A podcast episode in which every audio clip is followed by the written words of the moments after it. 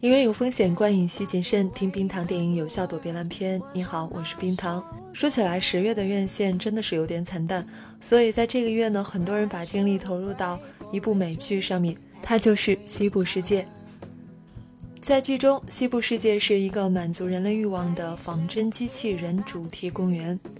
在这里呢，编程主要靠嘴，修机器人主要靠拖。据说光是这一条就导致演员的签约金增加了很多，也就是说，你可以在这部剧当中看到很多知名的演员全裸的镜头，因为他们扮演的是机器人，而在剧中修理机器人的时候呢，需要脱掉他们的衣服。机器人呢却以为自己是真实的人类，直到农场主发现了一张外面世界的照片，导演是克里斯托弗·诺兰的弟弟乔纳森·诺兰。编导们大刀阔斧地砍掉了1973年电影版《西部世界》里面的罗马乐园和中世纪乐园，就是为了做出深度吧。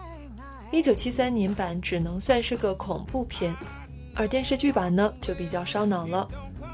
话又说回来，不够烧脑都对不起诺兰这个名字吧。说起剧中的角色，大 boss 福德博士、安东尼奥·霍普金斯、沉默的羔羊。黑衣人艾德·哈里森是《勇闯夺命岛》当中的反叛将军，老鸨是邦女郎，赏金猎人的扮演者是《X 战警》当中的镭射眼。不过，冰糖觉得当中最让人觉得惊艳的是第一集出场的路易斯·赫特哈姆，也就是农场主女主的父亲。有一场戏是他和安东尼奥·霍普金斯面对面的飙戏，机器人的表现是根据指令走的，所以。处于关机状态的他，面无表情，麻木不仁。一个指令之后，却可以马上变得热泪盈眶，眼睛当中好像含有银河的光辉。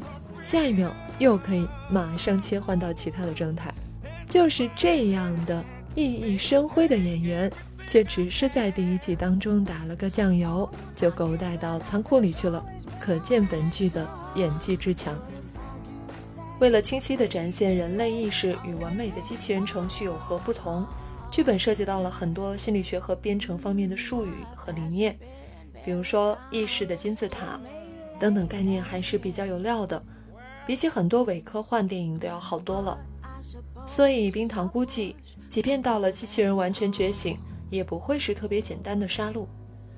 故事的结构呢，可以说是两条线。人类的故事线和机器人的故事线，每条线里面都是危机四伏的，而且这两条线还相互交叉。机器人觉醒反过来劫杀人类的科幻片有很多很多，这个点子没什么新奇的，关键是讲故事的手法。目前呢，这部剧已经拍到了第四季，冰糖就从这里大胆推测一下《西部世界》第一季的剧情。当然了。这些猜测可能很多会落空，因为毕竟编剧就像是剧本的上帝一样，可能有的时候他们也会加入自己大纲当中原本没有的内容，所以对我来说，这可能就是个游戏吧。我姑且说说，你姑且听听。What kind of game? It's a very special kind of game, Dolores. 在第四集里面。伯纳德对女主提出了迷宫游戏的诱惑，找到迷宫中心呢，就可以换取自由。女主接受了这个条件。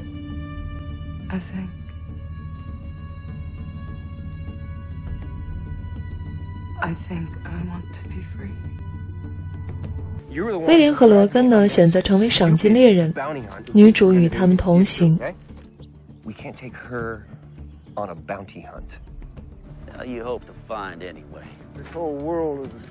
黑衣人一直都在追寻迷宫的线索，很明显，这三路人马都在向迷宫进发。第一季开篇的千头万绪呢，看起来已经渐渐的汇集到迷宫这条线索上来。原本女主要去参加迷宫游戏的话，必然会脱离她的故事线，后台会有工作人员来纠正她。但是现在，游客威廉和罗根成了他的护身符，这可以让女主在迷宫这条线上走得更久，这为她的觉醒创造了更宽松的环境。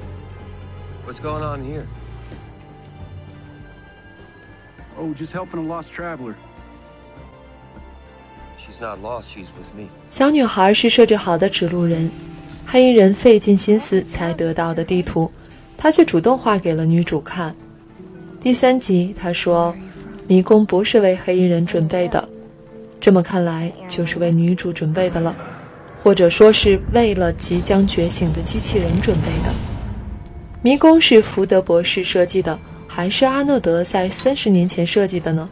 答案已经很明显了。”这是阿诺德设计给女主或者和她同期的机器人的，只是可惜现在除了女主以外，其他的机器人都已经被销毁了。迷宫可能是比图灵测试更难的测试，只有产生自由意志的机器人才能通过。而福德博士的新故事线打乱了很多旧的故事线，这不是意外，而是计划之中。他在把他心中指定的人选导向迷宫的方向，迷宫将会是第一季剧情的核心战场。迷宫的故事线需要更多的资源，这些对盈利无益的投入，必然会被董事会驳回。作为董事会前哨的特丽莎，试图和福德博士沟通，才发现他想的太简单了。福德和阿诺德不一样，阿诺德不想做财阀的傀儡。福德却想把财阀当作实现理想的助力，玩弄于股掌之间。阿诺德想创造有自由意志的世界，而福德希望这个世界臣服在他的脚下。所以这次会面变成了他单方面的对特丽莎的威慑：挡路者死，这是他的宣战书。福德博士完美的完成了他的黑化。福德博士和阿诺德到底是什么样的关系？这个问题可以说是一团乱麻。比如说，福德博士对阿诺德的死讳莫如深，他到底是怎么死的？阿诺德应该就是在机器人脑海中说话的那个声音，他只是留下了幽灵程序，还是上传了整个意识呢？福德为何不按照董事会的要求删除阿诺德编辑的程序？是不忍、不能，还是想加以利用？既然福德博士对机器人是冷漠和傲慢的态度，那么他加入冥思程序，以及用新故事线去引导大家到达迷宫，就必然是另有所图的。冥思可能是解开阿诺德三十年封印的钥匙。所以，当福德博士听说故障机器人在和一个虚构人物对话，他一点也不感到惊讶。但有一点对他们两个人来说是一样的，他们都没有把西部世界当作是一个单纯的主题公园，而是把它当作是一场造物。那么，到底谁是上帝，谁是撒旦呢？乐于见到机器人产生自由意志的伯纳德。也许是阿诺德的一波传人吧。他和福德的矛盾很快会浮出水面。接下来，三路人马会继续寻找并进入迷宫，那里就是第一季的主战场。黑衣人为什么如此热衷去启发那些被他虐待的机器人？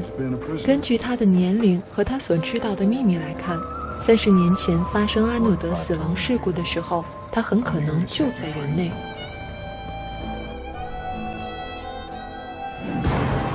老鸨的觉醒说明记忆的残留在机器人当中是普遍现象，甚至在西部世界当中形成了宗教。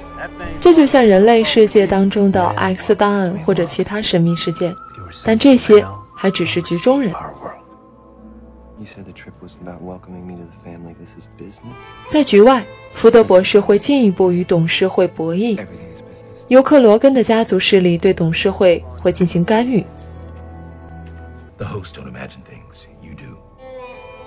伯纳德对机器人的感情投射和对觉醒事实的遮掩，以及他和特丽莎的私情，利益的生殖野心，这些都将是变数。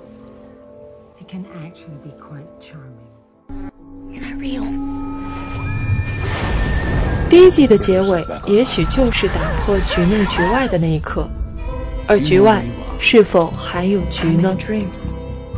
本期文案来自冰糖，你现在收听的是冰糖电影。